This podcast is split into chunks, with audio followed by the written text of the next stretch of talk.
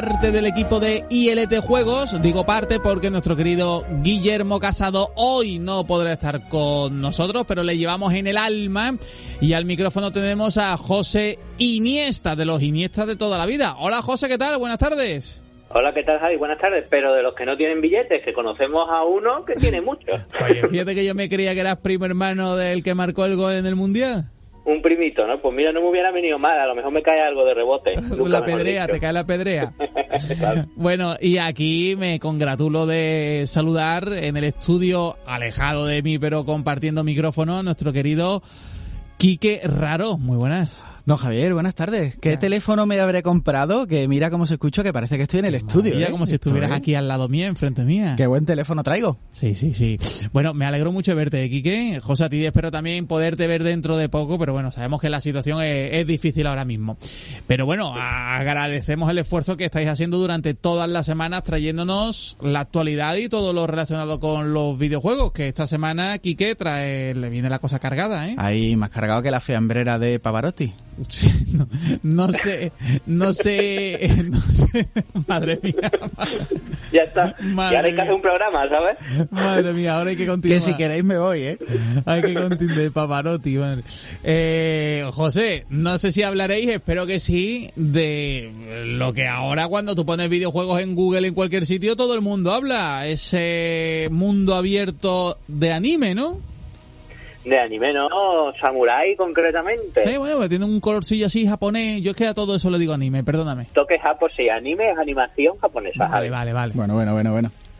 Pero bueno, el Gojo Tsushima se llama. Gojo Tsushima, el último gran exclusivo de PlayStation 4 y vamos a hacerle un análisis como se merece, ¿no? Porque yo creo que la situación El otro día hablaba, Lo merece. jugaba con uno online de esto de al Call of Duty y me dijo, digo, echamos otra y me dice, no, será porque soy muy malo también. Me dice, no, es que tengo que jugar al of Tsushima que lo he dejado un momentito pero voy a continuar. Y digo, bueno, Eso habría que hablar del mono del Call of Duty. En plan, me acabo de comprar un juego AAA, estoy a tope Sí. porque el juego es bonitérrimo y me tengo que ir a echar mi Call of Duty. Sí, Eso sí, también dice algo de algo bonito del Call of Duty. bueno, a ver, ¿qué nos habéis preparado? Venga, que, que dé paso para adelante, José, yo creo.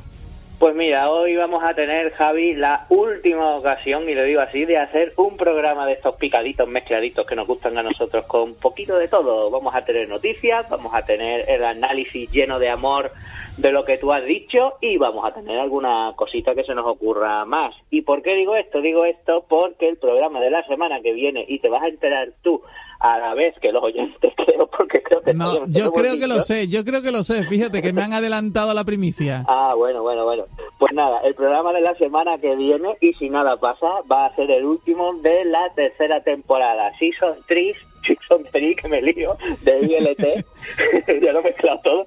Season 3 de ILT, que llevamos ya tres añitos con vosotros, cómo pasa el tiempo, ¿eh? Y, y lo queremos celebrar pues preparando también un especial barra resumen de estos que nos gustan a nosotros, que lo vamos en cierta medida a centrar en esta época tan convulsa y rara de confinamiento y mascarilla que hemos tenido.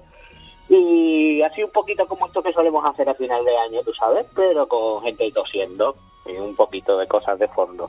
Bueno. Pero, pero bueno, Oye, que- no- oye, José, perdóname, pero te queda muy poquita vergüenza, ¿eh? Porque, porque Quique me lo ha, me lo ha chivado antes, pero que digas, te vas a enterar al igual que el resto de oyentes la semana que viene en nuestro último día, es telita, ¿eh?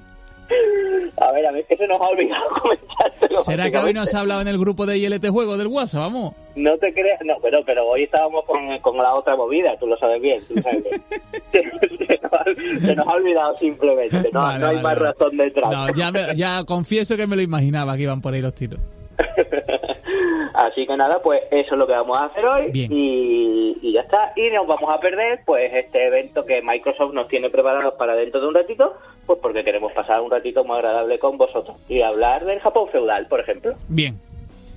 Bueno, el eventito de Microsoft ya lo ha dicho José y lo decimos nosotros también. El eventito de Microsoft en el que van a anunciar todos los juegos y vamos a saber por fin cuál es la respuesta de Microsoft a la tan cacareada eh, al anuncio de PlayStation 5. Está ocurriendo ahora mientras hablamos. Así que bueno, intentaremos por redes sociales intentar teneros lo más al día. Pero como de noticias estamos bien servidos, si te parece José, nos metemos con las noticias y vamos hablando. ¿Te parece? Dale ahí. Venga, pues voy a empezar yo porque, ay, esta me gusta un montón darla. El ejército de los Estados Unidos realiza falsos sorteos en Twitch para reclutar a jóvenes. Y ojo que no es un capítulo de Los Simpsons, pese a que Los Simpsons ya lo vieron venir. Os cuento, el canal de Twitch del ejército de los Estados Unidos, porque sí, el, ejército tiene un canal de Twitch, vosotros no lo sabíais, nosotros tampoco, hasta que nos ha saltado la noticia, resulta que ofrecía premios falsos, como mandos y otros periféricos, que, ojo a esto, obligaban a los jóvenes a volcarle sus datos y rellenar una inscripción para alistarse, según informa el medio The Nation. ¿Qué ha ocurrido? Que después de que distintos adultos identificaran y denunciaran el engaño, esta ausencia de supuestos premios y ninguna referencia al sorteo mismo, más allá del link para alistarse, es que me encanta lo del link para alistarse, el gigante de streaming, de streaming ha obligado al ejército a retirar este tipo de acciones engañosas de su plataforma sin ninguna sanción por parte ni ninguna declaración por parte del ejército. Ojo, que aquí no ha pasado nada.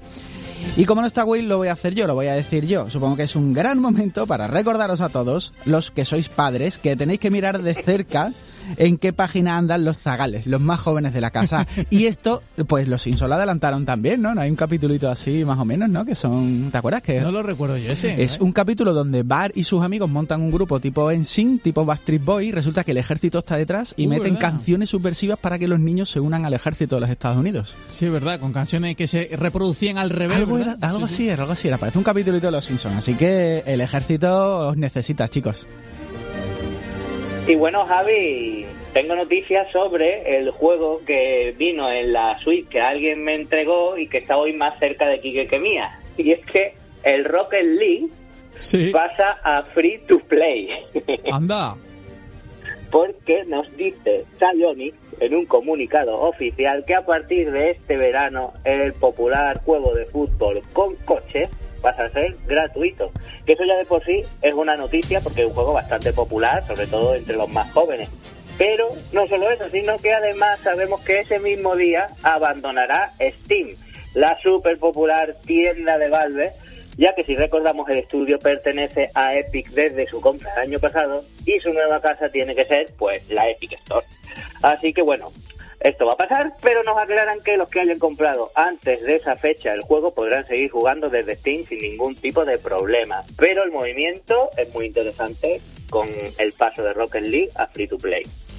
Hombre, y más porque Rocket League es una, bueno, es una franquicia muy chula, ¿no? Es una franquicia de nuevo cuño que yo creo que los chavales juegan mucho. Mí me parece una gran noticia. Pasamos, don José, si quieres, y no nos paramos, porque esta me da a mí mucha gracia decirlo, porque ya sabéis que soy muy fan. Porque vuelve el Prince of Persia y las arenas del tiempo, y vuelven en forma de chapa. Uy, hoy estoy muy de Simpson, ¿eh? Bueno, a ver, en forma de chapa no vuelven, que, que me vengo arriba. Eh, lo que sí sabemos es que el príncipe volverá por fin, pero en forma de escape VR de Ubisoft. Los escape de Ubisoft, pues yo no sé si lo sabéis, pero son capítulos de VR adaptados para escape room con gafas de realidad virtual. Eh, esta no es la primera incursión que hace Ubisoft, porque ya ha tenido dos capítulos anteriores. Uno que era Escape de Lost Pyramid, basado en Assassin's Creed Origin, y Beyond Medusa's Gate, basado en el Assassin's Creed Odyssey.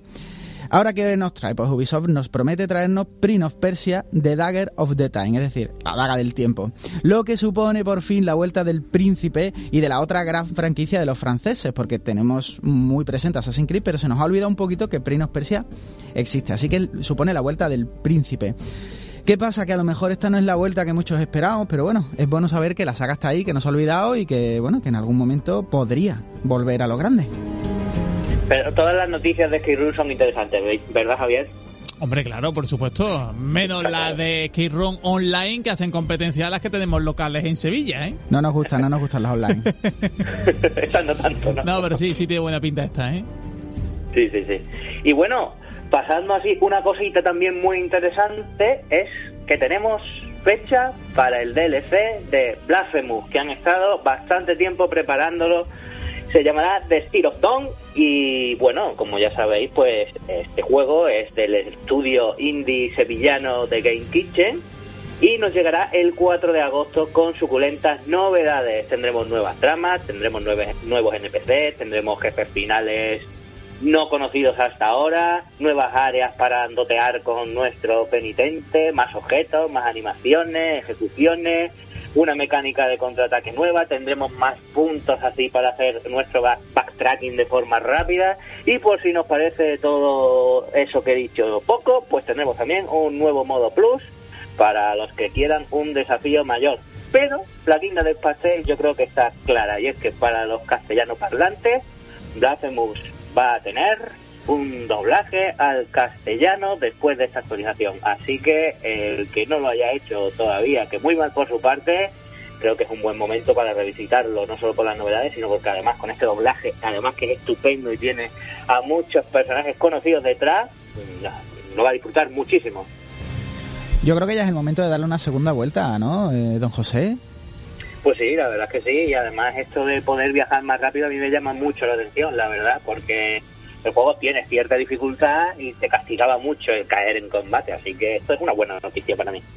Pues nada, aprovechamos y saludamos de aquí a los muchachos de Game Kitchen, que es gente que son amigos nuestros y los queremos mucho, mucho rimo. Vamos a seguir. Oye, oye Kike, perdona que voy a hacer un poco de esto que te gusta a ti, que no tiene nada que ver con, con, la, con el programa en sí. Ah, venga, claro, adelante. Tengo el PC encendido y, y acabo de dar un pantallazo azul que, que, dice Watchdog Violation. Entonces creo que viene muy al caso, ¿sabes? Sí, ok. Relacionado con el mundo del videojuego. Watchdog Violation, ahí es nada, ahí está fallando, a ver qué le pasa. ¿Qué quiere decir? Bueno. ¿Violaciones de perros es eso? No, Watchdog es que es un juego muy famoso. Ah, no sé ni siquiera preguntar nada de lo que acabo de decir, don José, así que voy a continuar. Cosas mías, perdona. Y si antes hablaba del, del Prinos Persia, de la vuelta del Prinos Persia, eh, vamos a hablar de la vuelta de Sam Fisher. Y ojo que esto es verdad que no es la noticia con más cuerpo que tengamos que dar desde ILT. Pero ¿qué pasa? Que me siento un poco responsable porque como la semana pasada yo mismo, el que suscribe, hice un alegato un poco visceral de cómo muchos de nosotros esperamos la vuelta del segundo, pausa, segundo mejor operativo encubierto del mundo pues queremos que vuelva Sam, Sam Fisher, queremos que vuelva el, señor de Splinter Cell. Y nos hace un poquito de ilusión decir que Luca Ward, el actor de doblaje italiano de Fisher, ha tenido unas declaraciones al medio italiano Multiplayer IT acerca de la vuelta de Sam que nos dice que estaba preparada para este 2020, pero con la pandemia pues es uno de los proyectos pospuestos. Así que no sabemos cómo se queda la cosa. También nos dice que la vuelta de Fisher sería para un episodio concluyente. Es decir, que yo entiendo con esto que no se sabe nada, que no se trata de uno de los ya habituales cameos del personaje, como hablamos la semana pasada o como hablamos del, del Ghost Recon Wildland, que salía pero un ratito en un DLC y se iba. Tiene que ser un capítulo de verdad. Tenemos que coger toda esta información con un poquito de pinzas porque no sabemos realmente qué es lo que va a ocurrir. Esto no es información oficial, pero para mí tendría sentido porque sabemos que Ubisoft ha dicho que la situación actual ha hecho que algunos grandes proyectos se bloquearan. ¿Y qué proyecto más grande hay que la vuelta de San Fisher? Para mí ninguno, don José. Para mí ninguno. Yo tengo que decir que el patrón lo tengo claro. Cada vez que tú dices algo, que pasa lo contrario. eh, no, José viene fuerte, ¿eh? No sé si es eso o es que la gente me escucha y el otro día escuchó mi alegato desenfrenado, maltrecho y moribundo y lloroso. Han tomado medidas. Y han dicho, hostia, le tengo que dar a San Fisher a este señor porque lo mismo se me tira por una ventana. Creo que en todos los escenarios posibles me gusta más la primera de las opciones. ¿Por qué tú eres así un poquito de mal meter? Anda, sigue.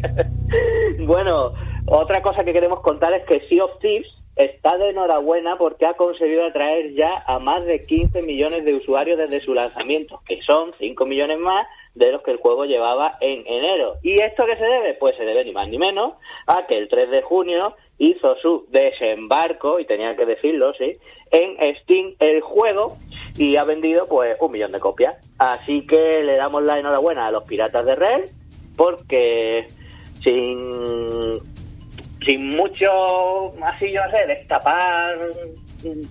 Sin hacer mucho ruido, a lo mejor, sin hacer mucho ruido, pues el, tío está ahí, el tío está ahí y, subiendo y creciendo y ahora con Steam, pues mucho más. Y aparece como uno de los juegos más vendidos junto con las entregas de Halo que están en la Master Chief Collection. Así que eso a mí, a mí personalmente no me parece ninguna tontería y me parece también para tomarlo como algo importante en cuanto a cómo en Microsoft están entendiendo últimamente, como bien sabemos, sus exclusivos. Bueno, y si están en las listas de ventas de Steam en lo más alto, es que muy mal no les debe de ir. Efectivamente, no pueden competir con Play, pero lo están tomando de otra manera y ojo que éxito a su manera tienen.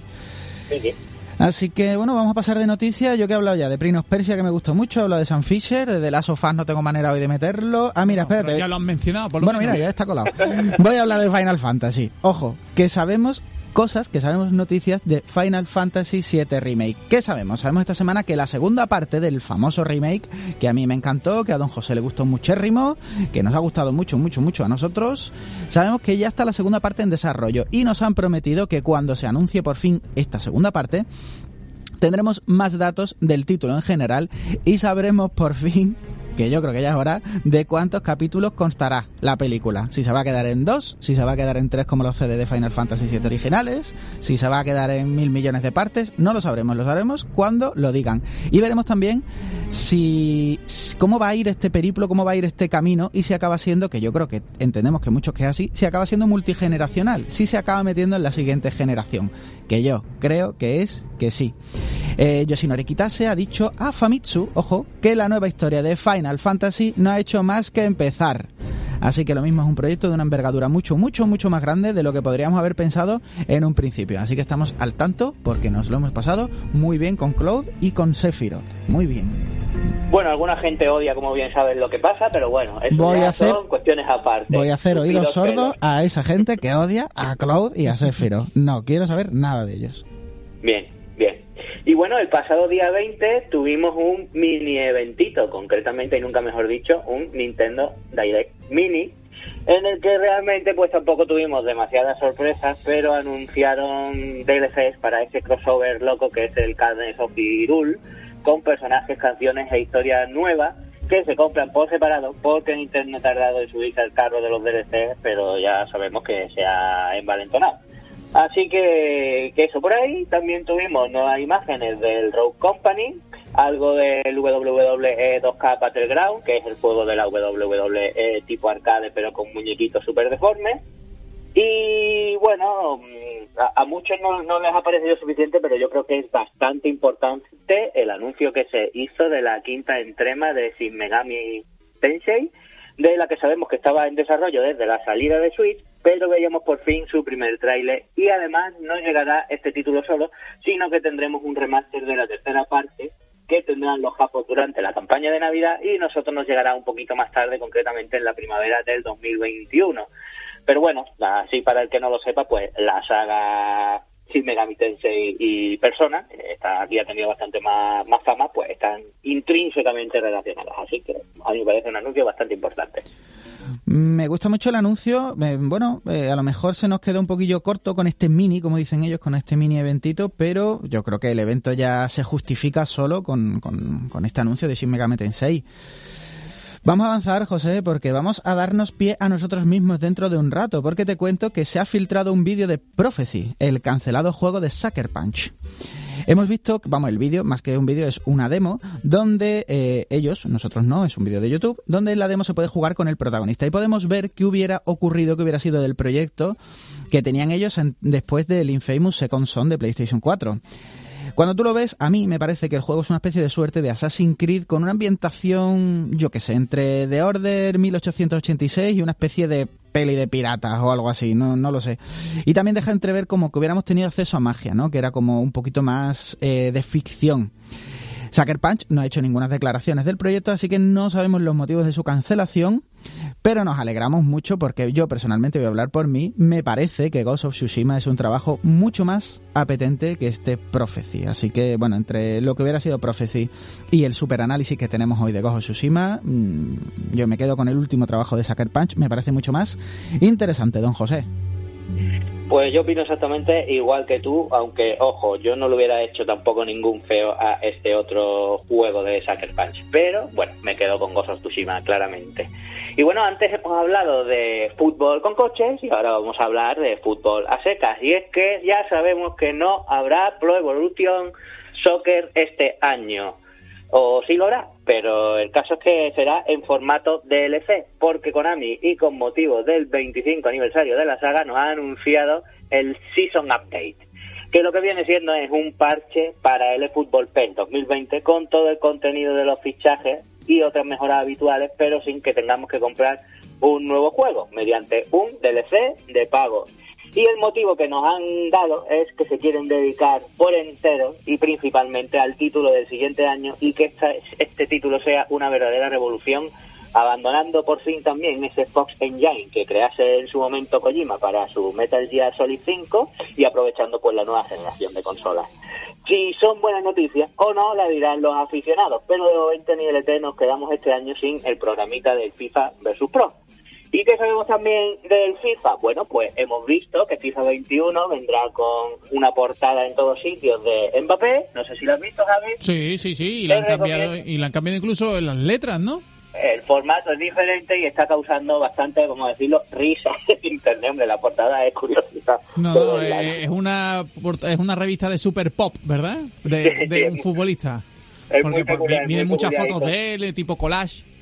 Sí, sí, sí, su gritito, su pose así molona, ¿no? Yo, la verdad es peculiar la portada, ¿no?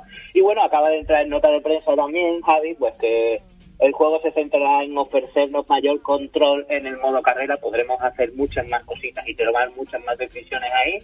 Y también tendremos nuevas modalidades en los modos que ya conocíamos, pero también centrándose en el online para que podamos jugar mucho más con nuestros coleguillas. Así que eso es lo que sabemos de los dos grandes juegos de fútbol. A mí lo que más me duele, don José, es lo que has dicho usted, que nos quedamos sin el programita de FIFA versus Pro, porque yo creo que llamarlo Super Pop FIFA versus DLC Pro, eso va a vender poquérrimo. Super Pro. Super Pro, no, pero Super Pop FIFA. Sí. Es que Pro es el otro, Pro es el del DLC. Claro, con lo que a mí me gustan esos programas especiales de, de FIFA Pro Evolution, en los que os tiráis aquí de los pelos, no es mejor este, me gusta más el otro. Pues este año no, este año no, este año como no nos bajemos el DLC, no va a tocar. Don José, ¿seguimos con las noticias o pasamos al...?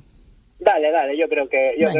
venga, os voy a contar un par de cositas que tengo por aquí todavía, porque la película de Just Case continúa para adelante. Ya sabéis vosotros que en ILT nos gusta hablar de adaptaciones a videojuegos hasta la gran pantalla. Y como la segunda parte de Sonic parece que aún le queda un montón y no vamos a poder hablar de ella en un rato, pues vamos a hablar de la de Just Cause.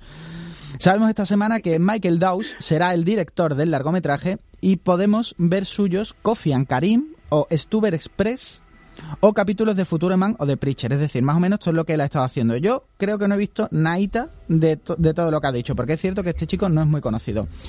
Pero lo hemos estado buscando y la parte buena es que a los guiones se encuentra Derek Kolstad que yo tampoco sabía quién es, hasta que lo he buscado y resulta que es el señor que está tras los libretos de la trilogía de John Wick y es John Wick. Y John Wick está en la caña, le gusta a todo el mundo. Son películas que le gustan a todo el mundo porque Ken Reeves es guapo y muy alto, como diría Homer. Bueno, no sé, ¿eh? Ken Reeves es guapísimo. ¿Crees que al PETA le gusta la película, la primera? ¿El qué, perdona? ¿Crees que a los, a los, amantes de los animales les gusta la primera entrega? Claro, porque es un tío que se venga porque le han hecho daño al chucho. Si, si la peta no está ahí, entonces no tiene sentido. a tu perro, tienes que matar a tu a y 100 personas. bueno, 100, a mí, a mí, 100 personas se me queda corta. Y bueno, yo voy a decir Josh Koss simplemente porque creo que tenía tocaba decir ese nombre de todas las maneras posibles en el programa. yo lo he dicho de dos o tres para intentar cubrir todo el espectro, don José. Pues ahora yo creo que ya se ha dicho todas las maneras, ¿no? Y bueno, vamos a terminar, si te parece, Quique, con comentar la curiosa noticia de que, por un lado, la PS Store está de ofertita, pero por otro lado, desaparecen juegos de ahí. Y es que cinco juegos de la saga Danganronpa que no sé si lo habré dicho bien, pero por lo menos se le va a parecer un poco, el 4 de PS Vita y uno de PlayStation 4 abandonan la tienda digital de Sony entre agosto y septiembre. Y a priori, bueno, no habría que alarmarse porque los que, ten, los que los tengan ya podrán seguir accediendo a estos juegos y es probable que alguna distribuidora pues se haga con ellos otra vez a cambio de derechos y podamos disfrutarlos nuevamente. Pero nosotros simplemente comentamos la noticia porque nos gusta recordar que como dijimos en su día en nuestro especial físico versus digital, las versiones digitales de los juegos no solo no estarán siempre a nuestro alcance porque dependen de servidores que hay que mantener, sino también porque pueden pasar cosas como en este caso, que se escapan a, esto de los propios física de los servidores y corresponde a derechos de distribución que han caducado. Así que, bueno, mm, es curioso de comentar. Hace poco, además, tuvimos también el ejemplo este claro de canciones del GTA 4 y que podrían seguir jugando a él con esas canciones los que lo tenían en físico, pero desde luego los que lo adquiriesen en versión digital pues iban a tener diferente música, el mismo juego, pero diferentes canciones. Así que bueno, no estaría de más también decir que a lo mejor nos quedamos sin programa de FIFA versus Pro, pero a lo mejor colamos algunos alguno más de físico versus digital y ponemos a otro personaje que no sea Jason Momoa, ¿no? Yo sin Jason Momoa no vengo, don José, se lo digo ya. Pero bueno, sí, la verdad es que es importante reseñar que nos pensamos que los juegos digitales están ahí para siempre, que no son estos que se gastan como los juegos de, de las tiendas, pero bueno, los juegos digitales están sujetos también no solo a servidores que se caen o que se dejan de pagar o dejan de funcionar, sino también a los derechos. Y bueno, pues si hay alguien que pierde los derechos, efectivamente ya no lo puede vender, que eso en la tienda no ocurre, porque por ejemplo tú compras, como tú has dicho, el GTA 4 en la tienda y da igual los derechos que tenga, lo que viene en el disco es lo que viene en el disco, ¿no? Sí, y bueno, pues no, a ver, es, verdad que estoy un poquito espeso porque hoy os digo que no es plato de buen gusto hacer un programa mientras te salta un Watchdog Violation en tu ordenador y ves que ha, y ves que ha muerto. sigue, sigue, José sigue con mejores sensaciones, pero no me quiero olvidar de que vamos a pasar ya al análisis del Gozo Tsushima y a comentar nuestras impresiones y hoy íbamos a tener con nosotros de invitada a nuestra amiga Águeda y al final, bueno, pues por motivos técnicos no ha podido ser, pero le queremos mandar de aquí un saludito, ¿no, Quique? Le mandamos un beso muy fuerte y bueno, no ha podido ser hoy, pero la invitamos a que, bueno, ya no nos va a tiempo dentro de esta tercera temporada, pero la invitamos a que se pase en otro momentillo. Lo que pasa es que da hoy un poco de más corajito porque sabemos que ella está disfrutando mucho del Ghost of Tsushima y queríamos que ella, que tiene una sensibilidad artística pintora, pues que nos contara sus movidas. Pero bueno, lo vamos a intentar llevar usted y yo que somos mucho más gañanes, lo vamos a intentar llevar usted y yo, don José, tal como podamos. ¿Le parece? Vamos a hacer lo que podamos, como tú dices. Venga, pues vamos a hacer un mini análisis de El Gozo Tsushima, que para el que se tenga que ir ya a hacer otras cosas, eh, el juego ha quedado eh, muy bonito, muy bonito, muy bonito. Pero, si no, venga, os hacemos la versión extendida. Yo voy a contaros un poquito de historia, porque yo me he pasado hoy precisamente pues para contar historia del videojuego, que es lo que a mí me gusta, que es lo que digo siempre y ya está. Y como me apetece, pues venga, vamos a, poner un poquito las cosas encima de la mesa. El pasado viernes 17 nos llegaba el último gran exclusivo de la PlayStation 4 de Sony, de la mano de Sucker Punch. Estamos hablando, como llevamos diciendo todo el programa, del Ghost, del Ghost of Tsushima. ¿Quiénes son Sucker Punch? Pues venga, que no te preocupes, que aquí está ILT, que os lo vamos a contar todo. Sucker Punch es un estudio first party de Sony, al que a veces se le refiere como uno de los tres de la punta de lanza de la compañía, junto con Naughty Dog e Insomniac, eh, estudios que conocéis de sobra. ¿Por qué se habla de esta punta de lanza de la multitud de, de equipos de desarrollo que tiene Sony? Pues se habla de ellos tres por la similitud de la evolución como equipo de desarrollo, más o menos, y además por, por movidas de motores y tal, en las que ahora mismo no vamos a entrar, pero por la similitud entre ellos. Los tres, digamos que empezaron con sagas encaminadas a los jóvenes, por ejemplo, Naughty 2, si, recordáis, empezó con Crash Bandicoot y más tarde con Jack and Duster. Insomniac empezó con Spiro y más tarde con Ratchet and Clank. Y estos chicos que nos ocupan eran los responsables de la trilogía de Sly, que no sé si os acordáis, era el no sé qué era, qué era, qué era el Sly, era era un zorrete, era un era un lobo, José. ¿Un mapachito? Era un mapachito quizás, ¿no? Sí, venga, te compro lo del mapachito. Como tú eres el que siempre me saca de dudas mm. de que era Ratchet o Clank o no, ¿sabes? Pues yo te lo pregunto a ti. bueno, pues estos señores eran los responsables de la trilogía de Sly, que a mí me pareció que era muy buena y tenía cosas muy chulas. ¿Qué pasó? Que luego con el con el cambio generacional, con los distintos cambios generacionales, eso lo llevó a ellos a hacer juegos más maduros y mucho, mucho más ambiciosos. Por ejemplo, Naughty Dog desarrolló las sagas de Uncharted y de las sofás. Plan, lo he vuelto a colar, ¿eh? Naughty Dog, ¿eh? ¿Creías que no? Naughty Dog desarrolló estas dos importantísimas sagas. Insomnia se ocupó de los Resistance y del Spider-Man también muy conocido de ellos. Y Sucker Punch nos trajo la saga Infamous. Y por supuesto también el juego de hoy, el Ghost of Tsushima. ¿Qué ocurrió? Que al terminar sus dos Infamous para PlayStation 4, la desarrolladora quería aprovechar esta especialidad que había adquirido, por como se la conocía en los medios, como juegos de entornos abiertos, para crear algo con una ambientación de piratas o de mosqueteros. Hemos hablado antes de la noticia de que ha salido el Prophecy y era en esta etapa más o menos, pues eso, esto de piratas y tal. Y ellos tenían, dicen ellos, una mirada en los libros de historia para que tuvieran cierto rigor histórico, pese a que, bueno, que había un poquito de ciencia ficción, había un poquito de magia, ellos estaban muy preocupados porque fuera algo histórico chulo. Durante esa etapa de desarrollo sabemos que crearon la demo que hemos hablado antes, la demo del Prophecy, que terminó siendo descartado en pos de un proyecto centrado en el Japón feudal. en un Japón feudal de la época donde los nipones expulsaron a los mongoles de la isla de Tsushima. Y no, chicos, no, esto que acabo de hacer no es un spoiler. Los libros de historia no se consideran spoiler. Los japoneses ganan allí, así que ir preparados para la victoria en el Gojo Tsushima. Y bueno, eh, así para seguir un poco con lo que estás contando, Quique, el juego está ambientado en 1274 en la isla de Tsushima y encarnaremos a Jin Sakai, interpretado en voz y cuerpo, incluso en culo, y llegaremos ahí más adelante, por Daisuke Tsuji, que es el actor que, por ejemplo, aparece en la serie del hombre en el castillo de Amazon Prime. Para el que no esté un poquillo despistado, pues que se oriente un poco, ¿no? En el juego seremos el sobrino de un señor feudal japonés que debe rescatar a su tío después de ser el único superviviente de la primera invasión como tú has dicho, de los mongoles. Y para ello tendrá la ayuda de sus antepasados en forma del viento a sus espaldas, y esto es muy importante y también comentaremos luego sobre ello, y tendrá que aprender un nuevo estilo de lucha, que es el camino del fantasma, para poder rescatar a sus seres queridos y liberar a su pueblo obteniendo la libertad en la isla de Tsushima. Gojo Tsushima es, como ya hemos comentado, un juego de exploración y de mundo abierto que tiene componentes de acción, tiene sigilo y muchos lo están comparando con, y no le faltan motivos, con la saga de Assassin's Creed en sus comienzos. Pero en ILT pensamos que es mucho más que eso.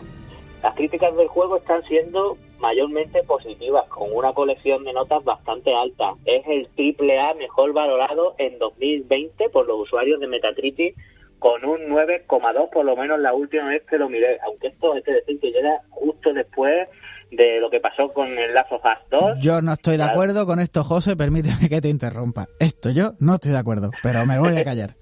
bueno, bueno, bueno. Creo que, esta comparación no es justa ha llegado justo después de lo que pasó con el of y el review bombing que tuvo y las medidas que se han impuesto pues para evitar comentarios negativos en la salida del juego. Así que eso puede influir y lógicamente lo habrá hecho sin ninguna duda. Pero la guinda de las notas es el 40-40 en la prestigiosa revista Famitsu y que ha obtenido ahí y es el único juego de 2020 que lo ha conseguido de momento y el tercer juego de desarrollo occidental en coronar la cima de la revista después de hacerlo en su día Skyrim y GTA V y es también como ya ha dicho Quique el último exclusivo que podremos esperar de una consola que se ha alejado de su competidora más directa a base de exclusivos que se han convertido en obligatorios muchos de ellos para los amantes del mundo del videojuego.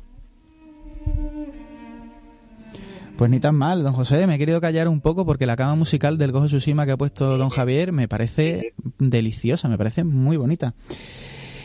Vamos, esto yo creo que era un poquito para ponernos un poco en tela de juicio de lo que vamos a hacer, don José. Yo creo que hay muchos puntos que tratar, yo creo que hay, hay muchas cosas que decir, pero si, si, ah, si te apetece podemos sintetizar, porque si quieres empiezo yo diciéndote que a mí el Gojo Tsushima es un juego que me parece obligado para cualquiera que tenga una PlayStation 4.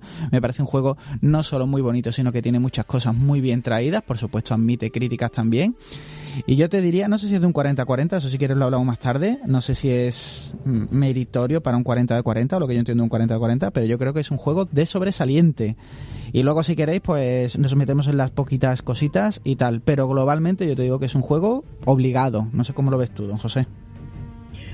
Bueno, a mí las primeras impresiones, justo cuando lo arranqué, tuve unas primeras impresiones que no fueron muy agradables, pero luego el juego me ha ido ganando y la verdad es que me está divirtiendo mucho y, puedo decir al momento de hoy que me quedan muchísimas horas por delante todavía de juego, aunque le he dado fuerte, las cosas como son, que opino exactamente igual que tú. Creo que es un juego que todo el mundo debería jugar y es que tiene muchas cosas que, que mostrarnos, ¿no?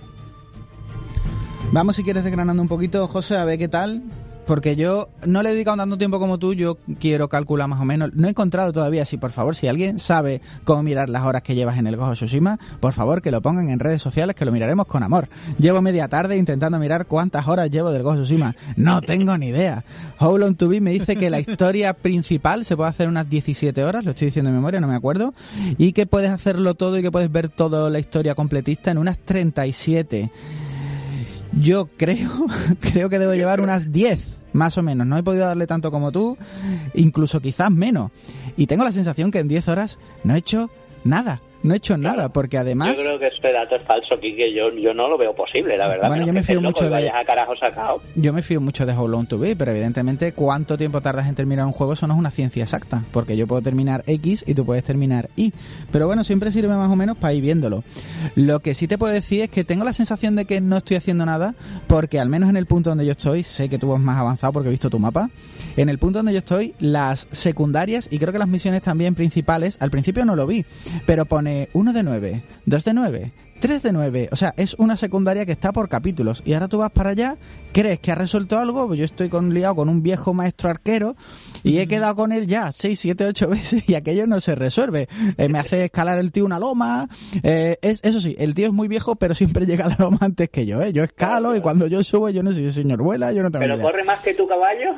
yo no sé, pero ese tío. Lo que te quiero decir es que, bueno, vamos a hacer esto. Y ahora me tiene un poco el, el, el no sé, no quiero insultarlo este buen señor me tiene un poco de recadero y ahora cuando por fin hago todo lo que él me pide, me dice, uy, esto, esto vamos, vamos a tener que darlo para otro día. Y va el tío y se va a su casa. Y con esas misiones un poco guardeadas estoy teniendo la sensación de que avanzo un poco, un poco a trompicones, ¿no? Bueno, yo es que como sabes me he centrado mucho en hacer historias secundarias también y misiones y descubrir el mapa y cositas que el juego tenía que ofrecerme, encontrar coleccionables, y buscar ubicaciones de estas un poco más recónditas porque quería comprobar si esto que, decían y que había leído yo por ahí de que el juego era un juego de mundo abierto más y que tenía un montón de misiones secundarias pero que al final estas misiones eran similares, iguales todas, quería comprobar si eso era cierto y yo por lo menos tengo que decir que no me lo estoy encontrando para nada así. Algunas pueden tener similitudes, algunas pueden reutilizar incluso cosas, pero de ahí a iguales o sea, yo veo bastante diferencia. Yo creo que hay casos mucho más sangrantes en juegos de mundo abierto que este, pero vamos, años luz, ¿eh? La verdad. Y eso que, como te digo, me he centrado bastante en esto más que avanzar en la historia y, he hecho muchas ya, ¿eh? ¿eh? me queda mucho juego por delante, ¿vale? Pero yo, yo creo que ya tengo bastante referencia como para poder opinar ahí de que esto como me lo han vendido no es. A ver, voy a dar yo una impopular opinión. Yo recuerdo cuando salió el primer Assassin's Creed, la gente se quejaba de que era repetitivo. Y es verdad que tampoco tenía un abanico de, de misiones muy flipantes. Es verdad que estaban sota caballo y rey. Pero bueno, tú has ido a jugar más o menos a eso. Eso luego, como la gente hubo medios y hubo gente que decía que esto era muy repetitivo, pues en los distintos Assassin's Creed al final era un batiburrillo que tú no sabías ni que estabas jugando. En los últimos Assassin's Creed, si no recuerdo mal, podías comandar barcos en una especie de SRT de estrategia que dices tú, madre mía, es que con todo lo que tengo que hacer me estoy aburriendo. Yo he jugado a Mario Bros, he saltado mucho, he ido para adelante, de izquierda a derecha y jamás lo he pensado que era repetitivo. Lo que te puede gustar el juego o no. ¿No? No he comprado yo nunca. Uy, qué repetitivo. O el Tetris. Tú imagínate, estoy jugando al Tetris y lo encuentro repetitivo porque las piedras, las, las piezas siempre caen para abajo, nunca caen para arriba. Bueno, chiquillos, ¿qué juego es este, tío? siempre son las mismas piezas. O te gusta o no te gusta, pero no me digas que es repetitivo. Si, si es repetitivo, igual lo que tiene que hacer es cerrar la consola, guardarlo, irte a ver la calle y hacer otras cosas. Yo lo de repetitivo no te lo puedo comprar. Sí pienso como tú, creo que Gojo Tsushima tiene, bueno, eh, eso, un abanico lo suficientemente amplio de mundo abierto como para que, bueno, estés haciendo cosas y no te aburra. Mm, en las X horas que yo puedo llevar, yo he hecho bastantes cosas. Lo que pasa es que al final, bueno, siempre es lo mismo. Eh, eso es cierto también. Vas a una aldea, tienes que matar gente, decides si matarlas con sigilo o no, que eso entraremos, pero bueno, pero lo puedes hacer de mil maneras y puedes enfocar el juego de mil millones de maneras distintas. Yo, no he considero... muchas cosas aquí, que tú quieres que te diga las cosas que he hecho yo, mira, he perseguido y he acariciado zorritos, he perseguido grullas o pájaros dorados, me he bañado de relaje enseñando el culo a más de una abuela, He creado poemas japo también llamados haiku. He rezado en templos tras cruzar un montón de arcos tori. He investigado rumores y leyendas. He tocado la flauta. He incendiado, como tú has dicho, bastiones y barcos tomados por los mongoles. He cortado y entrenado con bambú fin, yo que sé, que sea repetitivo, a ver. Yo he hecho también un montón de cosas de esas, don, yo he hecho también un montón de cosas de esas, don José, y lo que quiero saber es si en la misma misión era donde usted tocaba la flauta y donde estaba con el culo al aire, es lo único que quiero saber. Puede estar muy próximo en el tiempo, pero no necesariamente junto, así que... Bueno, pues nada, el mundo abierto yo creo que, ha quedado claro, que nos ha gustado mucho y que no nos parece repetitivo. Lo que sí me parece que deberíamos de decir sí o sí, y creo que nos estamos quedando sin tiempo porque vamos muy tranquilos, creo que deberíamos hablar eh, de lo que yo considero esa extrema dedicación en los escenarios que para mí convierte el juego en uno de los exponentes preciosistas en cuanto a paisajes se refiere. ¿A qué me refiero esto, don Javier? El juego es extremadamente bonito y le han metido un modo foto que se está haciendo un poco popular en Twitter porque las fotos que tú puedes sacar, a ver, hay un montón de juegos donde puedes sacar fotos y puedes sacar fotos bonitas pero es que son como, y mira que no es, no es un desarrollo japonés, pero son como paisajes muy japoneses y son muy bonitos y son fotos muy chulas. Puedes hacer una foto del personaje principal caminando por un, por un jardín de bambú, de estos que se pierde la vista de los altos que son. Puedes estar también en una foto o en un vídeo, seguro que habéis visto algunos, mientras en el atardecer de fondo van cayendo las hojas en el otoño, mientras el samurái mira circunspectamente el horizonte. Es que es extremadamente bonito. Y es verdad que no es un juego que ni que vaya a descubrir el preciosismo, ni que vaya a descubrir las fotos, ni que vaya a descubrir los paisajes, pero a mí se me ocurren, los hay, ¿eh? Se me ocurren eh, pocos antagonistas, se me ocurren pocos competidores para Gojo Tsushima en cuanto al modo foto y en cuanto a lo bonito y a lo que puedes disfrutar un atardecer dentro de un mundo virtual como es Gozo Tsushima. A mí ahora mismo no se me ocurren muchos. Bueno, yo es que creo que tiene mucha pasión por los detalles y que cada sitio por donde vas paseando con tu caballo tenga algo que enseñarte y la disposición de la vegetación, los árboles, lo que sea, todo está colocado de una manera yo creo que muy específica, yo creo que se lo han currado bastante, además pues las luces, las sombras que tiene el juego, está todo perfectamente traído, como el sol te va mostrando, como tú has dicho, el amanecer, y como esa transición horaria pasa relativamente rápido, tú ves cómo van incidiendo esos rayos y esas sombras en los distintos elementos que tienes que ver por ahí y a mí me parece espectacular y además este modo de foto como tú has dicho le puedes añadir un montón de cositas partículas a modo de flores vegetación luciérnagas un montón de cosas que se te ocurran y lo hace todavía más espectacular es decir no tiene suficientes efectos ahí con las hojas moviéndose al unísono al viento con las plantitas al aire, pues ahí tienes un montón de mariposas y hojas que poner a tu vídeo para que quede molón y lo puedas poner en las redes sociales. Me parece que tiene un curro artístico muy, muy encomiable el juego, la verdad. Tiene una sensibilidad... Perdona, sigue, sigue. Sí, sí, y que no se nos olvide decir que además viene con un modo curioso que es el modo Kurosawa, que puedes elegir incluso al comienzo del juego, eh, en el que verás el juego en blanco y negro y le modifica el sonido para que se parezca a las películas precisamente de Kurosawa. Y, que le da yo creo que un, toque extra para, para que el juego se te retraiga a, directamente a Japón, ¿no? Blanco y negro pero con ruido, ¿no? Como si fuera una película antigua. Y encima, como tú dices, puedes ponerlo en español, pero puedes ponerlo en inglés y puedes ponerlo en japonés con subtítulos en castellano, con lo cual tú te estás enterando y mientras el tío habla en japonés con este filtro blanco y negro con ruido, es que es una sensación de película muy antigua. Déjame darte un detalle, déjame volver para atrás un segundo, José, porque me he acordado cuando estabas hablando de esa sensibilidad artística. Hay un momento que, bueno, lo podéis jugar está primero los primeros 10 o 15 minutos, cuando ocurre todo el principio, cuando ocurre todo el detonante, todo lo que hemos contado ya de, de este señor feudal del que tú eres sobrino, esta invasión mongola, pues hay un momento donde el protagonista tiene que ir de un punto A a un punto B a caballo y atraviesa un campo de flores blancas, yo no sé de flores, cada una tiene su forma y su color, yo que sé si serán narcisos, pero hay un momento donde él va a caballo y tiene que atravesar un campo de flores blancas. Y es el mismo momento donde el juego te planta el logo de Gojo Tsushima a, la, derecha de la pantalla y es todo muy bonito porque el personaje, él solo, sin que tú hagas nada, hace el, esfuerzo, el cariño, el detalle de inclinar su cuerpo hacia la derecha y mientras pasa por el campo con, la mano va tocando las flores, que yo creo que es un poquito correcto, es un poquito gladiator a lo mejor, no sé, se me, se me ocurre, pero es de una sensibilidad artística tal que si en ese momento no, no, no sueltas una lágrima y sueltas al viento un haiku es que no te falta alma, me parece una cosa muy bonita. Y bueno, ya si le metes el filtro Kurosawa, acuéstate y suda. Y ya que hablas del inicio y de sudar, cómo caen en esos primeros compases las gotas de sudor, cómo las ves generarse por las caras de los personajes e ir cayendo con la tensión, me parece también impresionante. A lo mejor es verdad que los detalles de los personajes, de los diseños, no son espectaculares y las animaciones tampoco, pero tiene sus detallitos que te quedas helado, la verdad. Pues sí, José, lo que no sé yo si tenía sudor en el pandero cuando la escena del...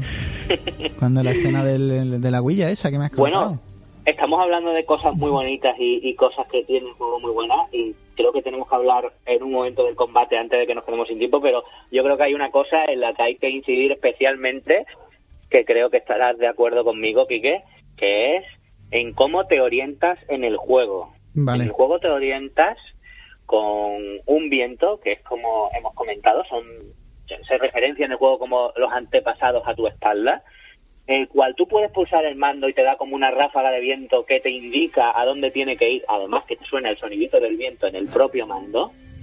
Pero es que encima, si no lo haces de por sí, la leve brisa que se va llevando las hojitas y demás, te indica de por sí hacia dónde debes ir. Y a mí eso me parece una de las cosas más originales, más brillantes y más bien ejecutada en cuanto a orientarse en un juego que he visto en los últimos años. Yo personalmente no recuerdo ninguna igual y a mí me supone esto muchísimo porque como ya sabéis soy malísimo orientándome.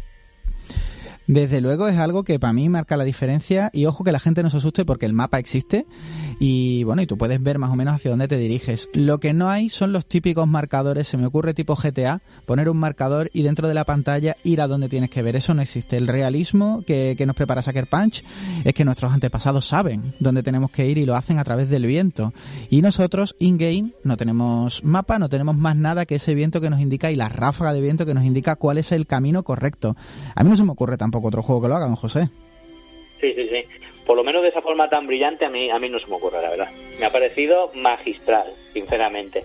Y bueno, Quique, ¿qué te parece si pasamos al combate que yo y al sigilo? Que yo creo que aquí tienes tú mucho que decir, ¿no? Yo tengo cosas que decir y voy a empezar a decir cosas buenas y cosas enfrentadas a las cosas buenas, que a lo mejor no son tan buenas o todavía no lo tengo tan claro. De primero, y hemos hablado de que Sucker Punch necesita un rigor histórico y a mí me parece que tiene un esfuerzo Mm, que yo creo que, es, mm, que agradecemos mucho cuando lo vemos, de representar de manera realista, ¿eh? representar físicamente estas posturas, estas catas de los movimientos de grima japonesa. Y esto a mí me parece muy realista. Y no solo es muy realista y está muy bien traído, sino que tiene importancia en el in-game, porque hay distintas posturas, hay distintas maneras de, de enfrentarse al combate, de tener una postura de combate, y cada manera nos ofrece algún tipo de beneficio en concreto eh, posturas que podemos cambiar en el momento en que queramos, en mitad del combate, y algunas va a servir para que seamos más ligeros, otras va a servir para que mm, rompamos los escudos o para que seamos más letales. Esto me parece preciosérrimo. Y me está gustando mucho el combate también, don José. No sé si está usted de acuerdo, porque eh, me parece que el combate está muy bien traído. Hay por ahí gente diciendo que, el combate está mal porque la gente está haciendo como turnos para entrar de uno en uno cuando te estás rodeado y la gente te ataca de uno en uno. Yo creo que esto no es así. Es cierto que hay vídeos de esto, yo creo que no es así siempre. Y hay veces que es así y hay veces que no es así. Y creo que la mecánica definitiva de demostrarnos que esto no es así es que existen los arqueros. Y los arqueros nos están dando mientras eh, nos están dando flechazos mientras nos atacan la gente con espada. Pero es cierto que en momentos determinados algunos parece que van a ir como escalonados. Pero durante mucho tiempo del juego del juego que yo he jugado del tiempo que yo he jugado estás como rodeado y te permite hacer cosas que a mí me parecen muy chula, que es, normalmente en otros juegos, a mí se me ocurre ahora mismo, no sé, el Final Fantasy VII Remake. Normalmente tú necesitas estar enfrentado a alguien cuando estás rodeado. Por ejemplo, eh, decides un objetivo, decides un target y con ese te vas a pelear. A ese es el que le vas a esquivar y a ese es el que le vas a atacar. Eh, Gojo Tsushima lo plantea de otra manera. Desde luego no descubre, no descubre este, este tipo de combate, ni muchísimo menos, lo podréis encontrar en muchísimos juegos, pero yo creo que de alguna manera aquí está como refinado. Tú estás rodeado de gente y no existe el combate frente a frente.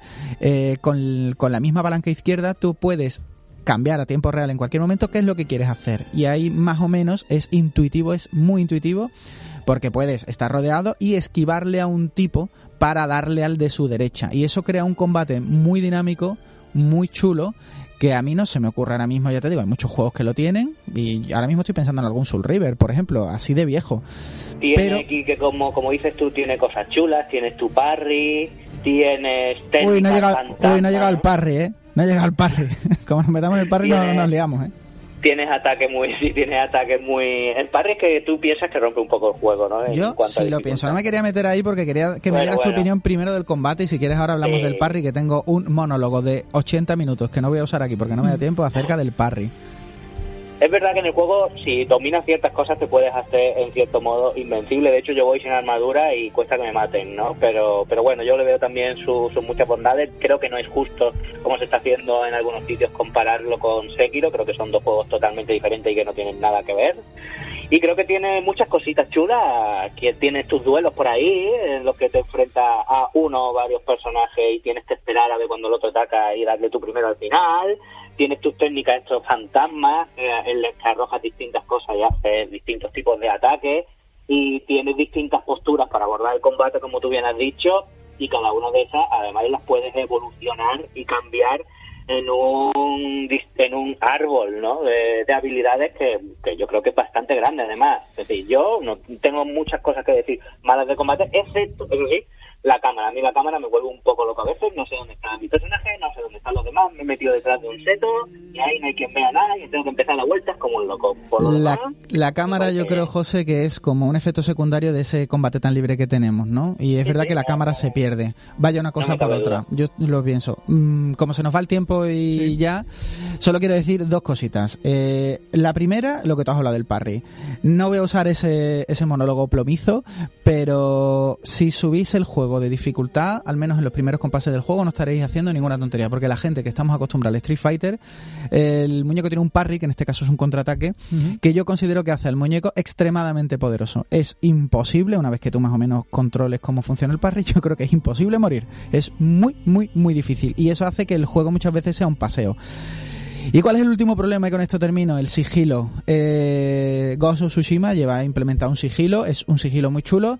¿Qué pasa? Que algunos venimos de jugar de The Last of Us 2 y ya normalmente yo hago chistes porque me gusta ser muy fanboy y tal, pero ahora poniéndome en serio, el, sigilo de of Tsushima no le llega ni a la suela del zapato porque no es su mecánica principal a The Last of Us. Y cuando juegas a uno, en mi caso, y luego juegas inmediatamente a otro, ves que el sigilo de of Tsushima le pasan dos cosas. Primero, que no es está tan pulido como otros aspectos de, de sí mismo, como el combate y lo notas porque de las sofás pues sí, es su mecánica principal y estaba más pulido. Y la segunda, y con esto ya termino, y si quieres por mi parte cerramos, don José, la segunda es que el sigilo no tiene razón de existir cuando tú eres un tío que puede entrar en una aldea, en una villa de samuráis por la puerta, que lo puedes hacer también, tienes una mecánica de duelo singular, puedes entrar por la puerta diciendo ponedme a vuestro mejor combatiente, pegarle un curro con un solo botón, y luego venga quien venga lo puedes destrozar con un parry de solo un botón y realmente puede ser el dueño de la aldea en segundos porque nadie te puede toser. ¿Qué necesidad hay de entrar en sigilo? Claro, si puedes pegar más cas por todos lados y con la katana por todos En un Metal Gear de Last of Us, si entras de frente te vas a llevar muchos tiros, mucho lo que sea y te van a matar, pero en Ghost of Tsushima eres inmortal. Aquí lo dejamos. Amplio review del juego de. Bueno, ya veremos el juego del año. De momento, el juego de estos días. José y Quique, ILT Juegos. Gracias. A ti, bonito. Adiós.